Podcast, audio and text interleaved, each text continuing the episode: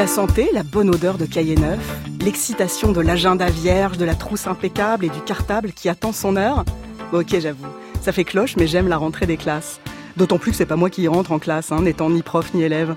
Ma petite ado, qui passe en quatrième, ne vous tiendrait sans doute pas le même discours, mais derrière la posture vaguement rebelle, je la soupçonne de trépigner aussi. Retrouver les copines, découvrir son emploi du temps, savoir si elle aura Monsieur X ou Madame Y en français. Et puis surtout, pitié, pas du genou en maths, il paraît qu'il est super méchant, l'horreur. Ah oui, parce qu'entre mille qualités flagrantes, hein, je lui ai légué ça aussi, sans faire exprès, le gène de la nullité en maths. Enfin, c'est ce que je croyais, jusqu'à la réunion parents-prof de l'année dernière, où j'ai rencontré sa professeure de maths, donc une petite dame énergique et autoritaire, le genre qui vous renvoie direct dans vos petits souliers. Sauf qu'au lieu d'épiloguer sur les notes de la gosse, elle m'a demandé si elle était heureuse en classe, si elle avait des amis, et surtout si elle passait de bonnes récrés. Et c'était même pas une caméra cachée. Bon, je vous la fais courte. La gamine a fini l'année à 15 de moyenne, et moi, depuis, je brûle des cierges pour remercier la Sainte Éducation nationale, convaincue que la bienveillance sauvera le monde, et les filles perdues pour les sciences. Une bonne tasse d'été. Il est déjà 9 heures là Marie Sauvion. Eh ben, ça te réussit les vacances, ils vont aller en pleine forme. Sur France Inter. Bonjour et bienvenue dans une bonne tasse d'été. C'est notre avant-dernier rendez-vous. La rentrée frappe à la porte et avec elle son lot d'inquiétudes parentales. Comment aider nos écoliers, nos collégiens, nos lycéens à s'épanouir tout en réussissant dans leurs études? Alors que fleurissent les livres sur l'éducation positive, la bienveillance et les méthodes alternatives, je vous propose une petite remise à niveau avec des invités qui connaissent leur sujet sur le bout des doigts. Le premier s'appelle Julien Masson. Bonjour. Bonjour.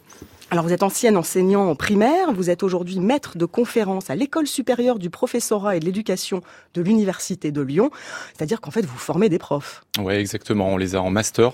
Et euh, voilà, à la fin du master 1, ben, ils passent leur concours. Ils l'ont, ils l'ont pas, mais on les a quand même de toute façon en master 2, et donc on essaye, euh, voilà, de leur, euh, voilà, de, les aider au mieux les préparer au mieux hein, pour accueillir ces chères têtes blondes. Alors vous avez publié en mai euh, un livre qui nous intéresse grandement, hein, qui s'appelle Bienveillance et réussite scolaire aux éditions Duno. Alors pour partir du bon pied, est-ce que vous pouvez nous donner une petite définition de ce que vous appelez bienveillance dans le livre?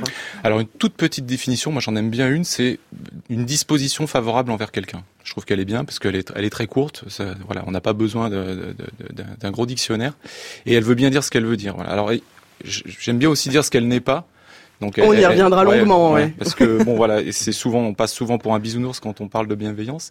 Mais voilà, j'aime bien cette disposition favorable parce que voilà, il me semble qu'un prof doit avoir une disposition favorable envers envers ses élèves. Alors à vos côtés, j'ai le plaisir de vous présenter Audrey Zucchi. Bonjour. Bonjour. Vous êtes la fondatrice du, du site pardon No Milk Today sur la parentalité positive.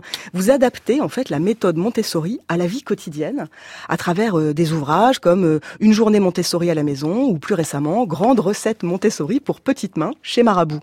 Alors en deux mots, c'est quoi cette parentalité positive dont on, voilà, dont on nous parle sans arrêt ces dernières années? Eh bien, la parentalité positive, c'est euh, une manière de mieux comprendre les enfants au quotidien et d'interagir avec eux en prenant en compte leurs besoins fondamentaux euh, et sans faire preuve d'autoritarisme. L'autorité, elle est très bonne. On n'est pas du tout en train de parler là de laxisme dans l'éducation. En revanche, il y a une possibilité de responsabiliser les enfants, de leur faire comprendre pourquoi est-ce qu'on dit ça pour leur bien et de le faire d'une manière qui est correcte et respectueuse. Alors je passe à votre voisin. Bonjour Emmanuel Jafflin. Bonjour Marion. Marie. Marie, mais j'aimerais bien Marie avoir les coordonnées du prof de maths là qui a dopé votre fille. Ça m'aiderait pour la mienne. Ah, eh ben écoutez, je vous donnerai ça, je vous donnerai ça en antenne.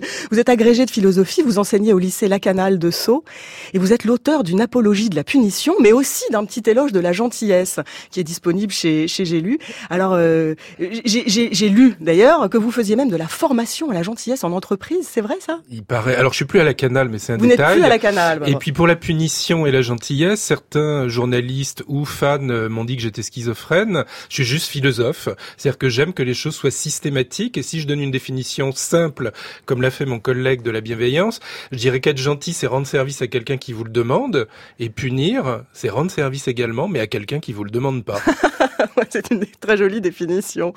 Et enfin, j'accueille une consoeur, Christelle Brigodeau. Bonjour. Bonjour. Vous êtes journaliste au Parisien aujourd'hui en France. Vous êtes en charge de la rubrique éducation. Alors, comment se présente cette rentrée? Christelle Brigodeau alors, on en aura les détails euh, la semaine prochaine, puisque le ministre de l'Éducation doit mercredi prochain, euh, voilà, exposer euh, sa rentrée, c'est sa deuxième. D'ores et déjà, on, connaît quand même les, les grandes lignes. la grande réforme qui se met en place cette année, elle concerne les lycéens et les lycéens qui entrent en seconde, puisque ce sont eux qui vont les traîner le nouveau lycée et dans trois ans le nouveau bac. Donc euh, à la fin de l'année, pour ces élèves qui entrent en seconde, il n'y aura plus les filières qu'on connaît, L, E, S, S. C'est quand même un gros changement. Euh, et puis par ailleurs, il y a plusieurs autres changements concrets pour les familles euh, selon les niveaux. Alors je ne vais pas tout citer, mais on peut on peut citer par exemple au primaire le retour quasi général en France de la semaine de quatre jours, hormis Paris. Euh, on peut citer aussi l'interdiction du téléphone portable dans les collèges qui rentre euh, là, euh, qui devient effective en cette rentrée. Il y a aussi des petits changements dans les programmes scolaires, mais voilà, qui sont pas des grands chamboulements, mais des, des, détails et des ajustements qui se mettent qui se mettent en place et qu'on verra là dans, dans une quinzaine de jours maintenant. Alors avant de vous écouter discuter, je vous propose de commencer comme chaque jour par écouter nos piétons parisiens qui sont tous d'anciens élèves. Est-ce que vous pensez que les professeurs doivent être bienveillants avec leurs élèves? Avant, j'habitais euh, à New York. Ils étaient un peu, un peu trop sympas là-bas. Vous avez d'un côté le système américain où on est positif, où on dit toujours que c'est bien. Ils donnaient des notes euh, facilement et je faisais mes devoirs, mais c'était un peu trop facile. Vous avez le système français où peut-être qu'on peut dire qu'il est trop dur, il sanctionne trop. Je trouve qu'on donne trop le bac. C'est inadmissible. Les profs euh, sont sympas, généralement, mais quelquefois ils sont un peu euh, trop stricts. C'est pas la peine qu'on passe un examen. On a qui vous dire le système Montessori, qui ne jure que par Montessori, parce que l'enfant, il doit s'épanouir et tout. Je pense que le système de notation euh, encourage euh, les enfants parce qu'ils voient comme ça leur marge de, progression eh ben, En fait, nos enfants, que ce soit celle qui travaillait très bien, elle était motivée justement pour avoir vraiment le meilleur, c'est-à-dire les félicitations. Et notre fils qui travaille moyennement, la première fois où il a eu quand même les encouragements, il était très content. Donc, euh, mais bon, je crois que ça a été supprimé. Je trouve ça dommage en fait. Je pense que ça décourage plutôt d'avoir une, une système de classement et d'évaluation tout le temps. Il faut, comme on dit maintenant, booster les gens. Ah, je vous cache pas que ma préférée, c'est celle qui crie qu'on donne trop le bac. Hein. Je, je, me suis régalée à écouter ce micro-trottoir formidable. L'école, tout le monde a un avis, hein. c'est inévitable. On est d'anciens élèves, on est des parents d'élèves, euh, parfois on est même des profs. Hein. Les profs, euh, on en connaît, ce sont des humains. Donc, euh, qui veut réagir en premier à ce micro-trottoir? Julien Masson, c'est vous que je regarde. D'accord, bah c'est parti. Ouais, il y a deux choses moi que, qui m'ont un peu interpellé. Il y a la notation, l'évaluation qui revient toujours. Chaque fois qu'on parle de bienveillance, en général, l'évaluation revient et c'est tout à fait normal. Et puis la deuxième c'est les encouragements. Je vais peut-être parler du coup de l'évaluation, mais euh, c'est évident que l'évaluation c'est très compliqué à l'école.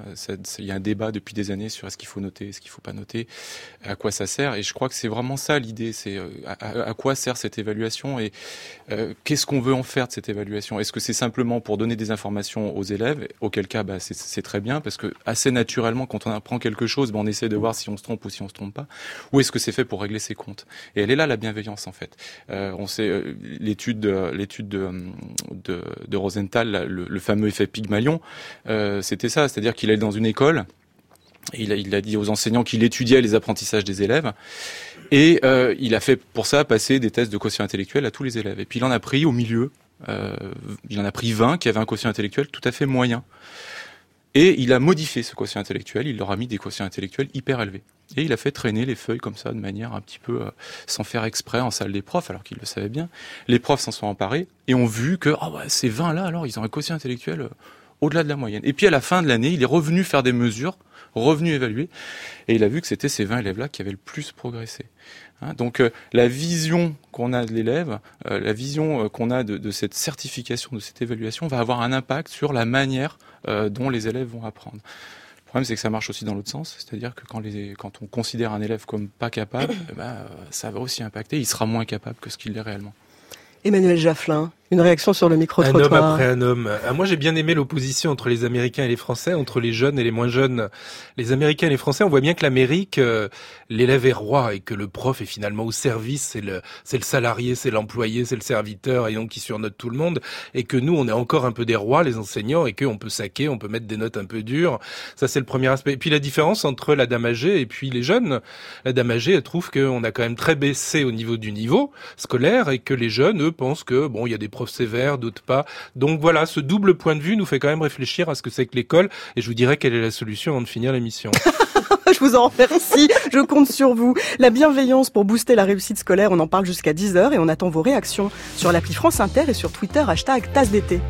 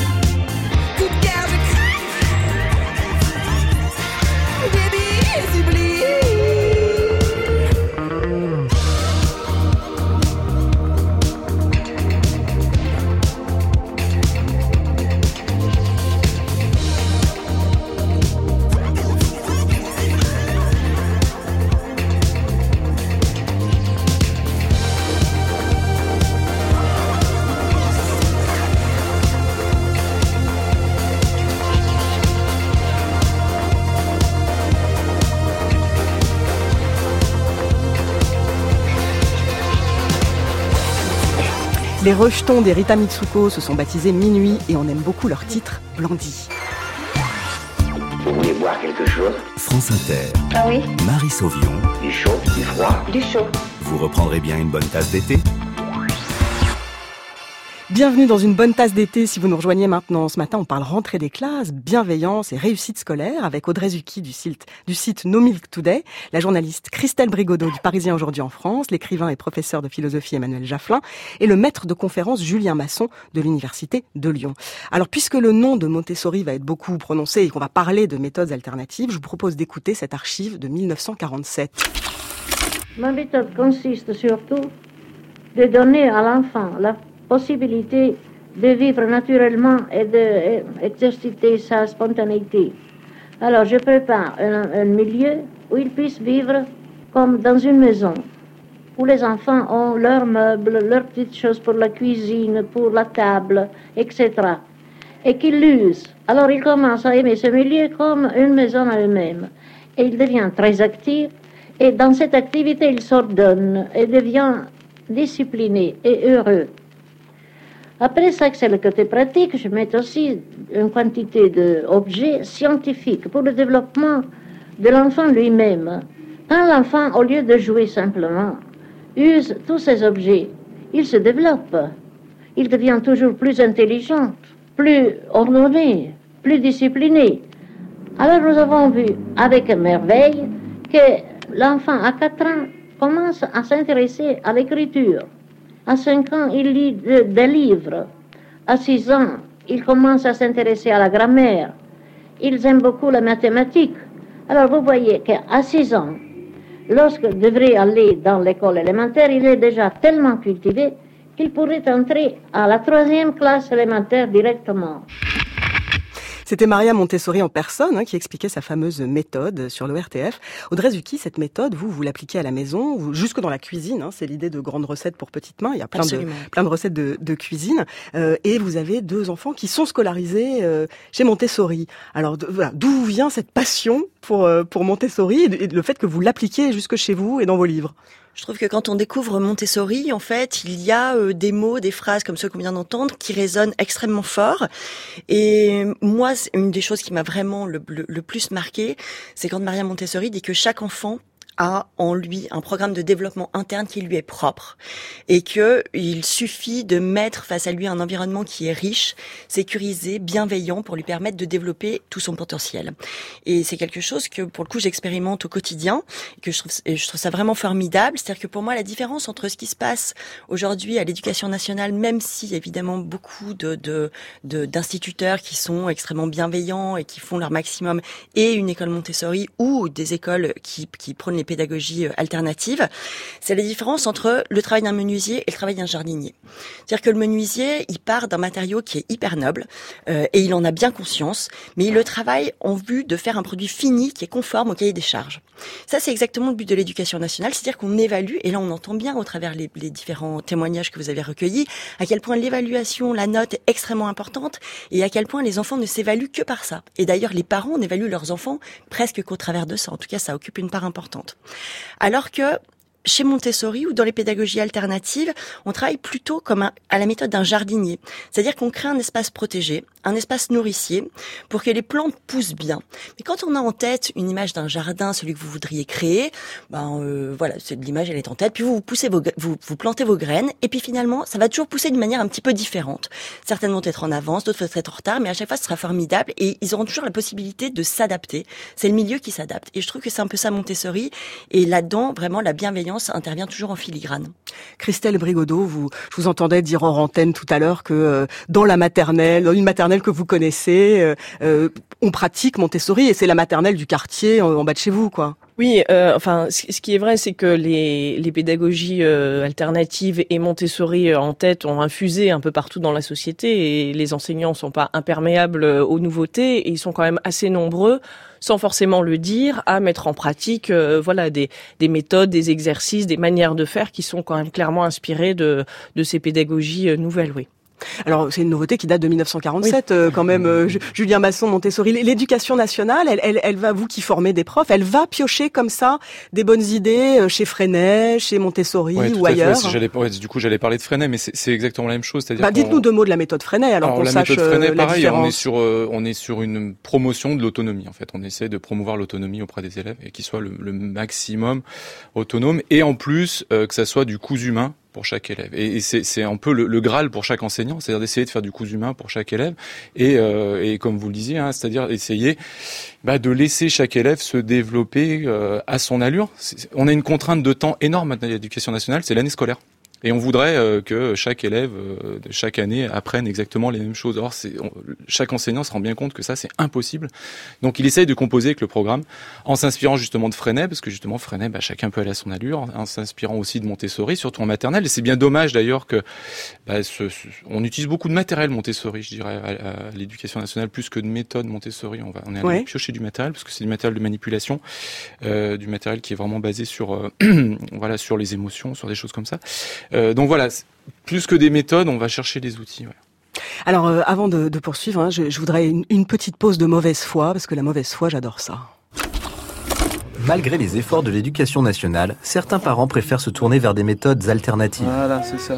Mange de l'herbe, c'est très bien. C'est super, c'est très bon pour l'éducation, ça, mange de l'herbe. Nous sommes allés à la rencontre de Corentin et Lucas, qui viennent d'ouvrir leur école à enseignement aménagé. Disons que le système scolaire est vraiment imposé aux enfants dans un but de résultat. On n'est pas du tout sur l'humain. Or ici, dans cette école, c'est 100% naturel, 100% instinctif. Exactement, c'est ça. Il ne faut pas aller contre la volonté de l'enfant. Il, ne faut pas dire non à l'enfant. Ça, vous la laissez euh, vous taper avec le stylo, quoi. Oui. Hmm. Mais tant qu'elle le désire, je ne l'empêcherai pas. Philomène, est-ce que tu veux arrêter de donner des, des coups de crayon à Corentin? Là, elle a décidé de me frapper avec un bout de bois. C'est sa décision. C'est ça l'éducation.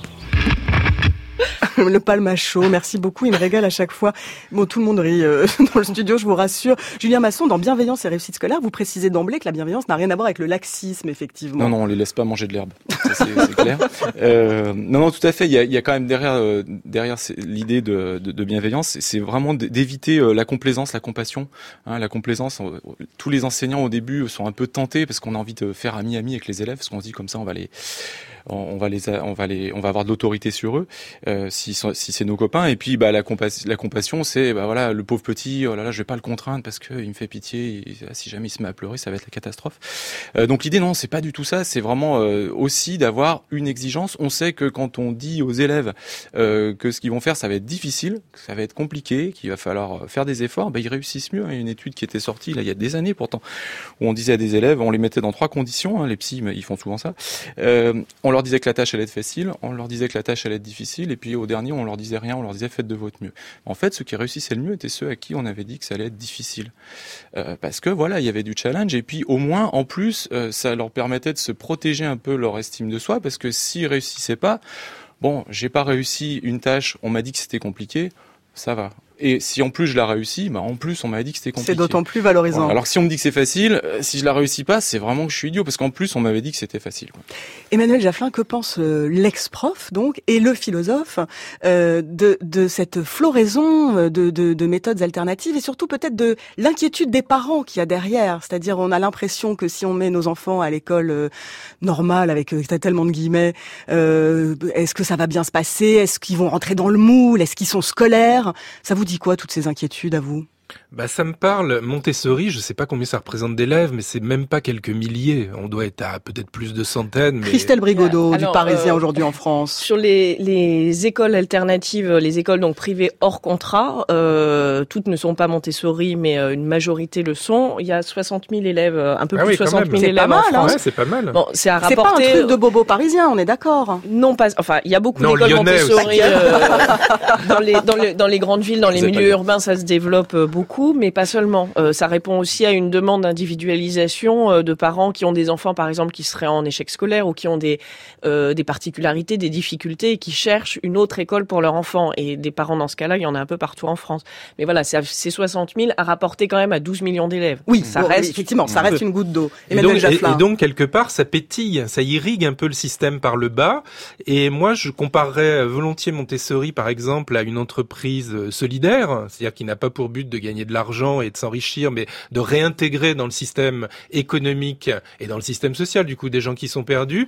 Je pense que c'est un côté phare pour l'entreprise, ça, de se dire, bon, il faut qu'on fasse de la richesse, il faut qu'on fasse un chiffre d'affaires, mais il faut aussi qu'on fasse des salariés épanouis et qu'on les intègre. Et je pense qu'il y a la même fonction dans l'enseignement Montessori, c'est quelque part un clin d'œil à une société qui allait massive, avec un système scolaire qui, de toute manière, à mon avis, est un peu moribond et qui, de plus en plus, va regarder ailleurs, dans des petites structures de quoi l'éclairer.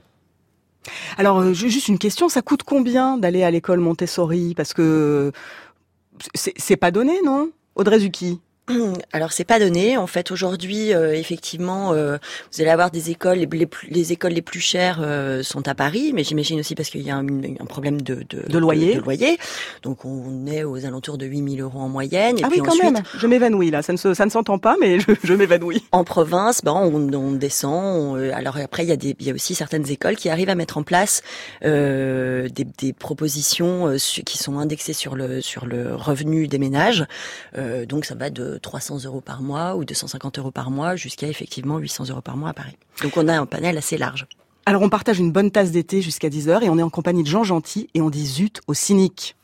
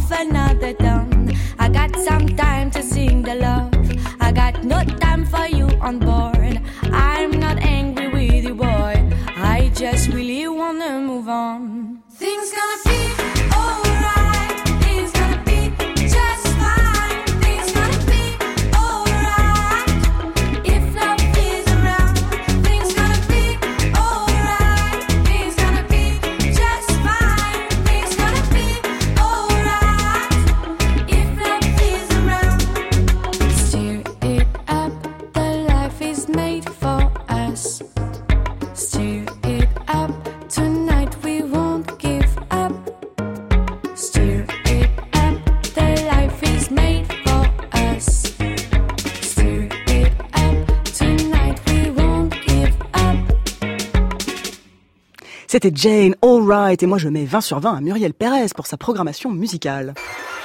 France Inter. La vie n'est pas facile, elle est dure. Marie Sauvion. Eh ben, ça te réussit les vacances, ils ont l'air en pleine forme. Une bonne tasse d'été. Une bonne tasse d'été, le retour. Nous sommes toujours en compagnie du maître de conférence Julien Masson, du philosophe Emmanuel Jafflin, de la journaliste Christelle Brigodeau et d'Audrey Zucchi, spécialiste de Montessori. Avant de reparler de bienveillance, on va faire un petit détour dans le cinéma. On avait un exposé prévu euh, pour aujourd'hui, féminin. Eh bien, on vous écoute, mademoiselle.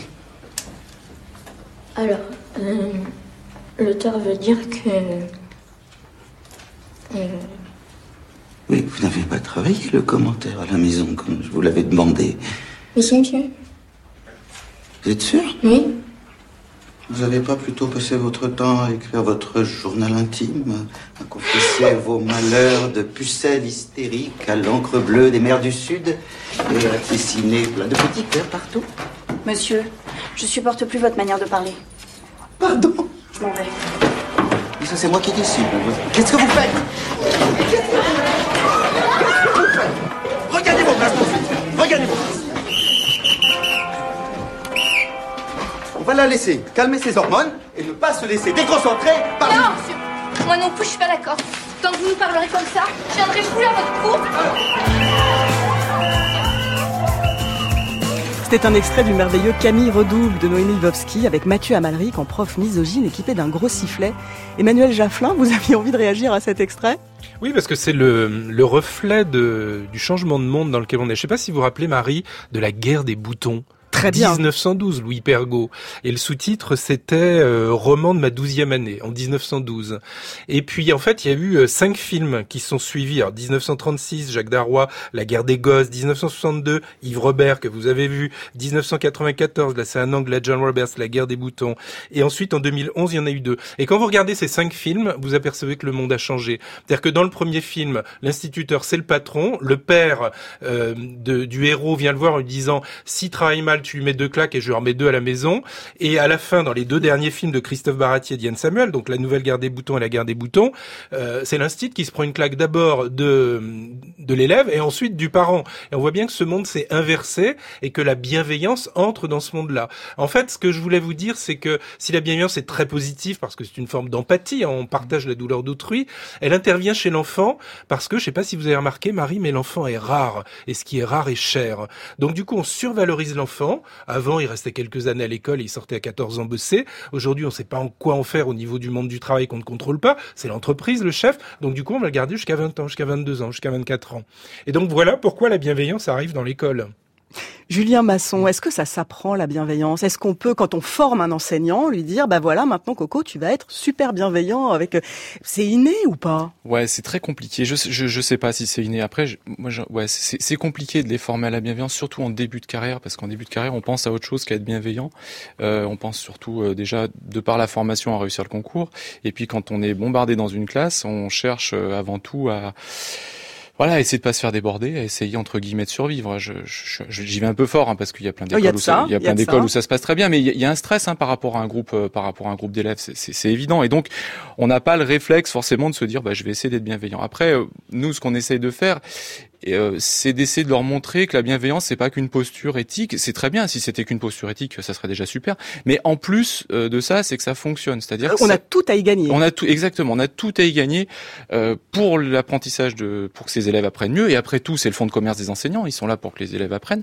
Et puis aussi, bah, pour le climat scolaire, c'est-à-dire que bah, plus on va être bienveillant, plus bah, le climat scolaire sera apaisé, plus les élèves vont être motivés, plus ils seront dans une situation de bien-être. Et on sait qu'un individu dans une situation de bien-être, il apprend mieux que dans une situation de stress.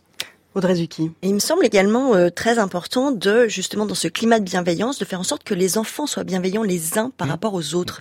Et ça, c'est pas toujours le cas à l'école. Et ce que je trouve formidable, euh, par exemple, dans les, dans les classes de, d'âge mélangé, c'est que les tout petits regardent les grands euh, comme des demi-dieux sur terre. Donc, ils ont envie d'aller vers les apprentissages. euh, Ils les prennent vraiment comme exemple. Et les grands, eh ben, ils ont entre guillemets, l'obligation morale d'être dans la bienveillance, c'est-à-dire euh, d'apprendre aux plus petits comment est-ce qu'on fait telle ou telle chose. Et ça ne les empêche pas d'être juste. La bienveillance, c'est aussi être juste, c'est-à-dire quand les plus petits font des choses qui les dérangent, euh, pour lesquelles ils ressentent de, de- quelque chose de pénible, eh ben ils sont capables de dire très posément non, là tu m'embêtes, tu me déranges, je suis en train de travailler, laisse-moi tranquille.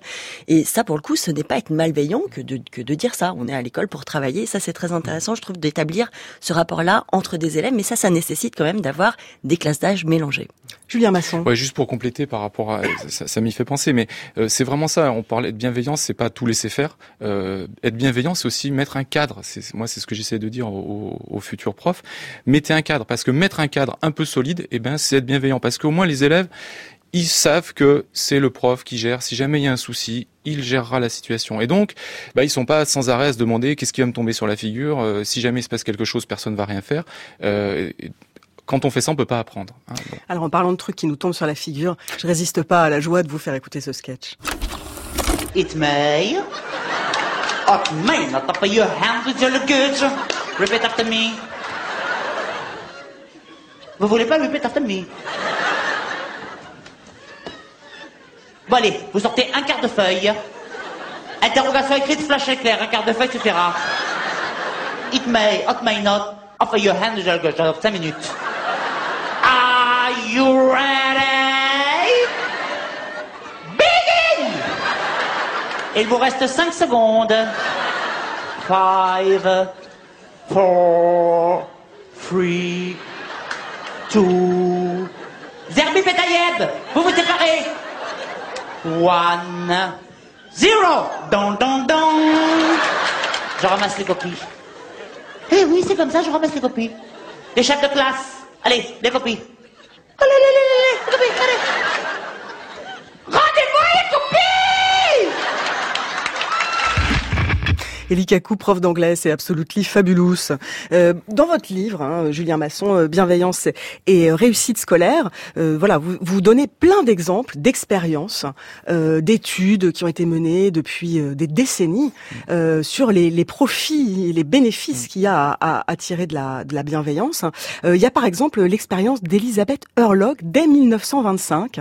Vous, nous la racontez en deux mots? Ouais, ouais. Alors c'est une expérimentation, ouais, qui qui est très ancienne. Les, moi, les étudiants sont souvent surpris quand ils voient la, la date là sur le sur le PowerPoint. Euh, en fait, euh, Elisabeth Hurlock, elle avait proposé des euh, des exercices, je crois que c'était des, des, des, pardon des exercices de maths à des à des élèves de CM2, 6e.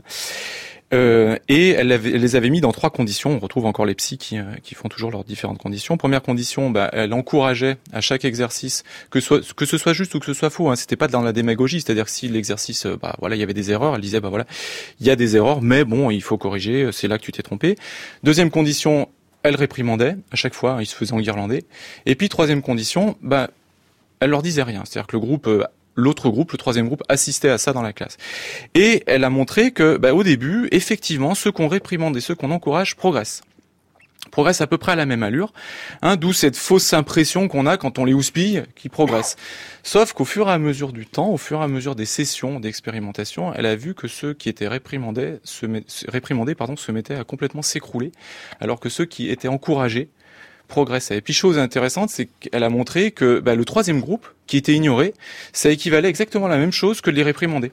C'est-à-dire que si on les laissait, si les élèves, on les, voilà, on n'était jamais bienveillant avec eux, on leur disait jamais rien, on ne s'occupait jamais d'eux, euh, eh bien ça avait la même euh, fonction que de les réprimander. Alors la nouveauté, c'est qu'en 2018, on parle énormément des neurosciences et que maintenant, euh, on peut plus ouvrir un bouquin euh, sur l'éducation sans lire. euh, voilà ce que ça va faire au cerveau de votre enfant. Vous, publiez Audrey Zucchi un livre de recettes hein, et vous interviewez quelqu'un qui voilà fait des recherches de neurosciences au CNRS, par exemple. Absolument, oui, à l'Institut des sciences cognitives. C'est très intéressant parce que à vrai dire, quand l'enfant euh, quand l'enfant est un peu en détresse par rapport à l'école ou parce que le rythme ne lui convient pas, il ne faut absolument pas qu'il perde son moteur interne ultra puissant que possèdent tous les enfants et qui est la curiosité.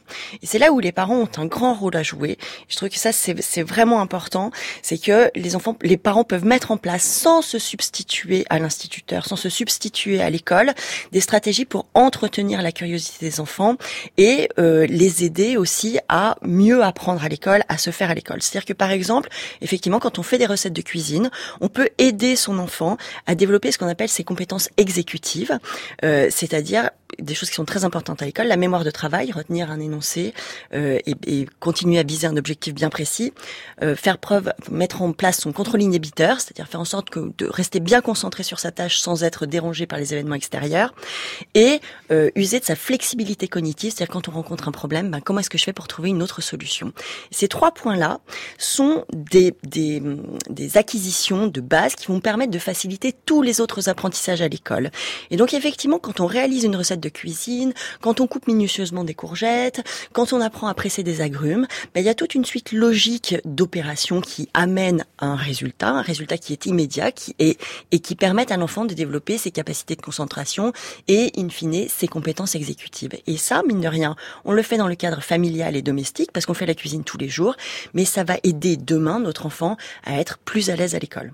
Alors on s'est parlé avec bienveillance tout l'été, on va continuer jusqu'à 10h, c'est promis, juré, craché.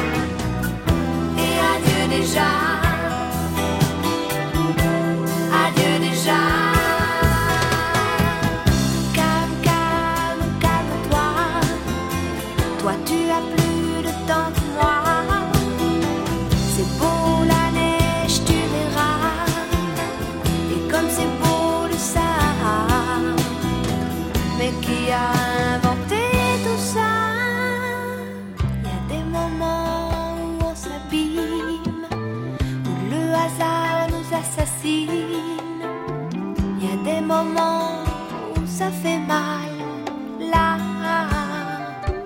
Et toi qui es un peu de moi, mon histoire tu la continueras. Ce sera plus facile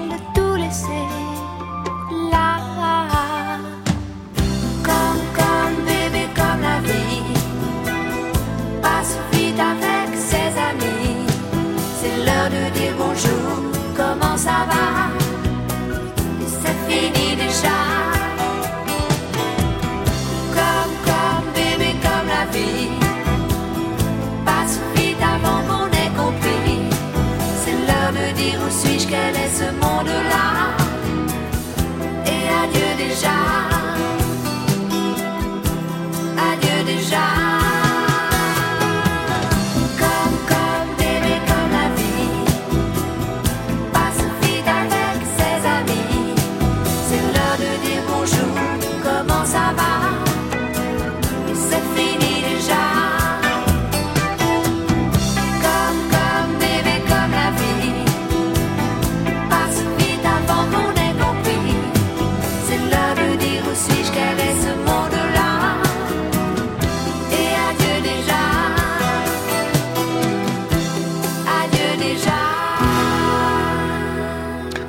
France Gall. C'était Bébé comme la vie. J'espère que ça vous a fait plaisir aussi. France Inter, Marie Sauvion. Vous reprendrez bien une bonne tasse d'été? Une bonne tasse d'été, dernière partie de notre émission consacrée à la bienveillance et à la réussite scolaire. C'est notre avant-dernier rendez-vous, mais vous pensez bien qu'on n'a pas zappé le pot pourri des chansons qui disent la vérité vraie sur la vie scolaire. Donne-moi ta main et prends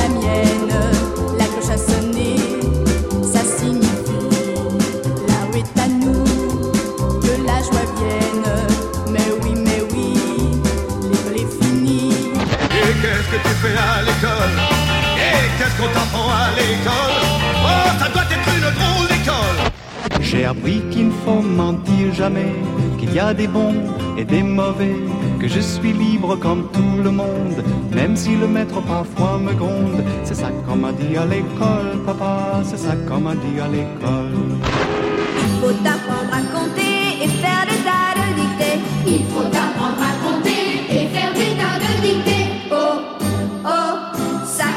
Charlemagne, sacré Charlemagne. Vous êtes premier en histoire de France. Eh bien, parlez-moi de Vercingétorix. Quelle fut sa vie, sa mort, sa naissance?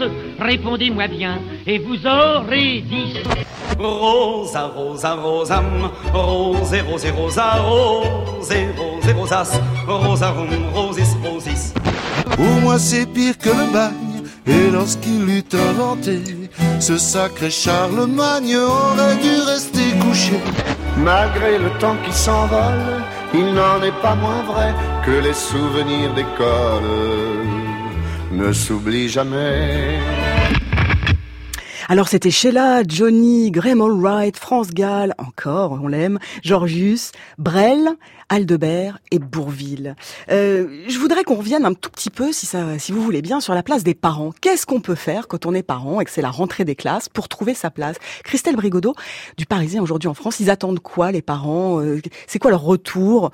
Et est-ce qu'ils savent trouver leur place avec l'école? Alors, le rapport entre les parents et l'école a toujours été assez compliqué parce que l'école, au départ, s'est construite un petit peu contre les familles. Enfin, l'idée, c'était quand même euh, au 19e siècle de de- d'extraire l'enfant de euh, à la fois de la religion, de sa famille, des croyances, etc. Donc, on pensait que c'était beaucoup mieux que l'enfant allait apprendre beaucoup mieux s'il était euh, vraiment en dehors de en dehors du, du cercle familial. Évidemment, euh, ça ça change.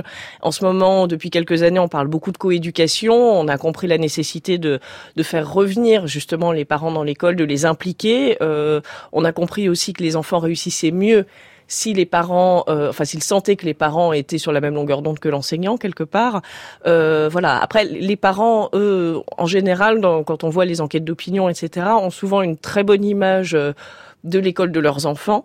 Euh, dans les petites classes, essentiellement, en général, le, le lien est quand même assez fort en maternelle, en, en élémentaire, et au fur et à mesure des années, le lien se distend un petit peu parce que euh, on, on va moins au collège de son enfant, au lycée, on n'y va plus, plus du tout, quasiment plus. Euh, et, et les parents, qu'est-ce qu'ils attendent? Il y a- une enquête l'année dernière qui a été faite par par la fédération de parents d'élèves, la, la FCPE, euh, sur ce que les parents attendaient de l'école.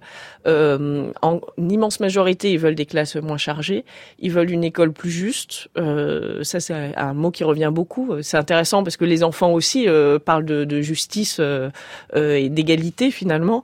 Et puis, ils pensent que l'école ne, s'adapte pas assez aux besoins des enfants. Ils ont, ils ont envie d'individualisation. Et c'est peut-être aussi pour ça d'ailleurs que les pédagogies alternatives ont autant de succès. On, on veut une école personnalisée pour son enfant. Emmanuel Jafflin. Un bon parent d'élève, c'est quoi? Un parent d'élève mort? Non, c'est pas ça.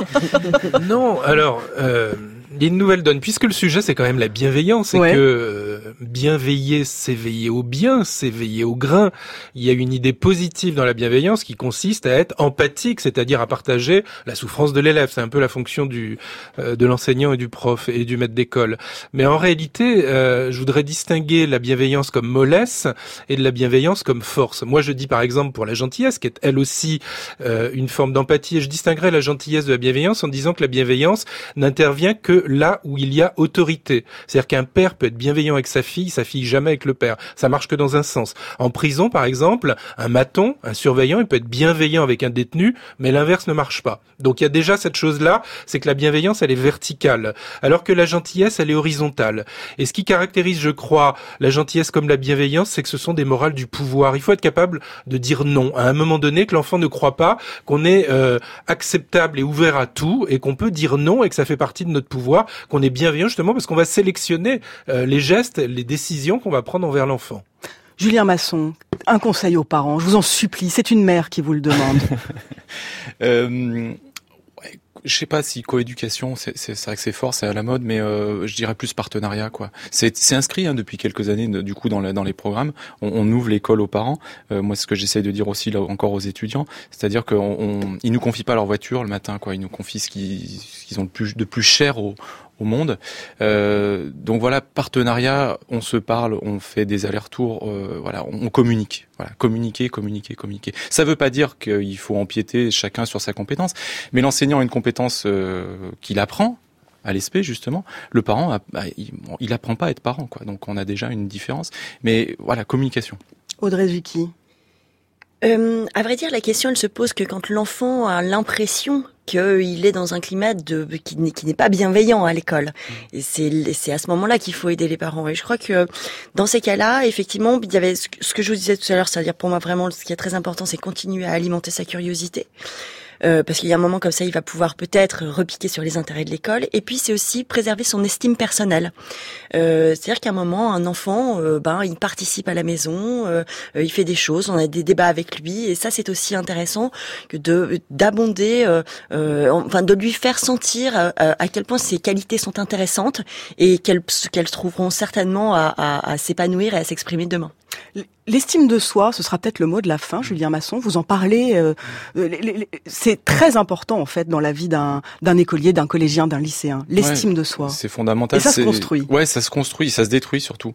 Euh, et ça se construit euh, avec ce que, ce que ce que les psys appellent les autres signifiants, bah, c'est-à-dire les camarades, euh, l'enseignant qui est hyper signifiant pour euh, pour l'élève. Donc toutes les remarques positives ou négatives de l'enseignant vont avoir un impact énorme sur l'estime de soi.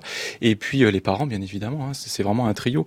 Et, euh, et de toute façon, l'enseignant, c'est un, c'est un petit peu ça. C'est-à-dire que si tout va bien, à la limite, le parent, euh, voilà, il n'a pas besoin te- tellement de, de collaborer avec l'enseignant. C'est quand c'est compliqué quoi, qu'il faut vraiment cette collaboration. Quoi. Il est déjà temps d'écouter la chronique de notre partenaire Gradia. C'est la dernière fois de l'été.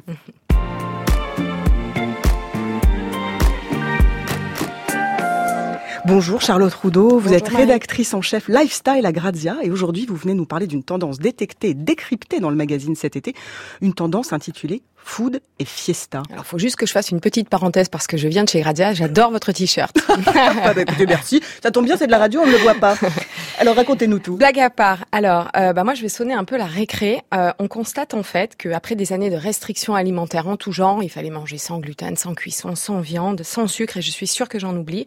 Il semblerait qu'on retourne en fait au goût pour la vraie bouffe, celle qui rassasie, celle qui comble et qu'on partage dans un certain bonheur. Et alors, qu'est-ce qu'on sert euh, sur ces nouvelles tables? Alors, qui une- sont des vieilles tables du coup, hein, mais bon. euh, Hum, assez modernisée. En tout cas, la cuisine n'est pas snob, et c'est en ce sens que c'est moderne. Elle s'enracine plutôt du côté de la Méditerranée, car c'est une cuisine haute en couleurs et exubérante. Les produits sont bien sourcés, ils viennent de petits producteurs. C'est servi dans des proportions généreuses, parfois gargantuesques. On- comme ça, on peut la partager avec ses potes. Je pense notamment à un restaurant qui est bardé de prix. Il a eu le Michelin, le Fooding, l'Omnivore. Il s'appelle le Yaya. Il se trouve à Saint-Ouen. Et il organise des grands banquets de 150 personnes où on mélange mezze et cocktail dans une ambiance bonne enfant. C'est juste super. D'accord. Est-ce que ça va durer? Alors oui, on peut l'espérer. En tout cas, je, je, je milite pour ça. Euh, quand on voit le succès en fait du restaurant comme le Balagan à Paris, qui est en fait, qui veut dire joyeux bordel en hébreu, ça donne le ton pour ceux qui savent pas où ils vont mettre les pieds. Il sert en fait des spécialités orientales dans une ambiance complètement déjantée. Il a ouvert il y a un an. Il fait toujours salle pleine tous les soirs. Moi, je vous conseille d'y aller pour le service de 22 heures, car à ce moment-là, les serveurs lâchent prise. Les chefs se mettent à inventer des plats. Les desserts, par exemple, sont servis euh, presque dégoupillés devant vous, euh, comme des grenades, c'est-à-dire qu'ils mettent une feuille en fait de papier et ils balancent la crème, euh, les sablés. C'est bon, c'est joyeux, c'est décomplexé. En fait, je pense que c'est le parfait anti-blues de la rentrée. Bah, Écoutez, merci beaucoup. Merci Charlotte Roudot. L'intégralité de l'enquête Food et Fiesta est à lire sur grazia.fr. Merci. Et ben voilà, une bonne tasse d'été, c'est déjà fini. Il est temps de dire au revoir à mes invités. Merci Christelle Brigodeau du Parisien aujourd'hui en France d'être venue ce matin, c'est adorable. Merci Audrey Zucchi. Je rappelle que votre livre Grands apprentissages Montessori pour petites mains est disponible chez Marabout. Merci, Emmanuel Jafflin. On peut lire votre Éloge de la gentillesse aux éditions François Bourrin et Angélu. Et enfin, merci Julien Masson. Votre ouvrage Bienveillance et réussite scolaire est publié chez Duno. Demain à 9h, on parlera de ça. Voilà, c'est fini. Trouve un autre rocher, petite huître perlée. Les petites huîtres perlées demain, ben, ce sera la dernière et je recevrai les, voix du matin qui, elles, feront leur rentrée lundi. Augustin Trapenard, Sonia De Villers, Ali Rébéi. J'ai hâte de les cuisiner. En attendant, cette émission était réalisée par euh, Céline Hilla, préparée par Sophie Hoffman et Marion Philippe avec l'aide d'Audrey Abraham, Colin Posny-Gruel et Aliette Ovine. À la technique, un grand merci à Raphaël Rousseau. Et tout de suite, mais c'est mieux qu'un bon point, c'est Ciné qui chante avec Laurent Delmas. Bonjour Laurent. Merci maîtresse. Oui, on va recevoir euh, Calypso Valois, qui est une jeune chanteuse parrainée notamment par Étienne Dao, s'il vous plaît, avec elle on écoutera ses chansons de films préférées. Elles sont chantées par Sylvie Vartan, Gainsbourg, Pierre Barou, Nicole Croisy, Christophe Jacquenot, son papa, et bien d'autres encore. Mais Pierre Barou, j'adore. Quelle joie. Eh ben, écoutez, voilà, c'est fini. Oh là là, c'est le top. France Inter, il est 10 heures.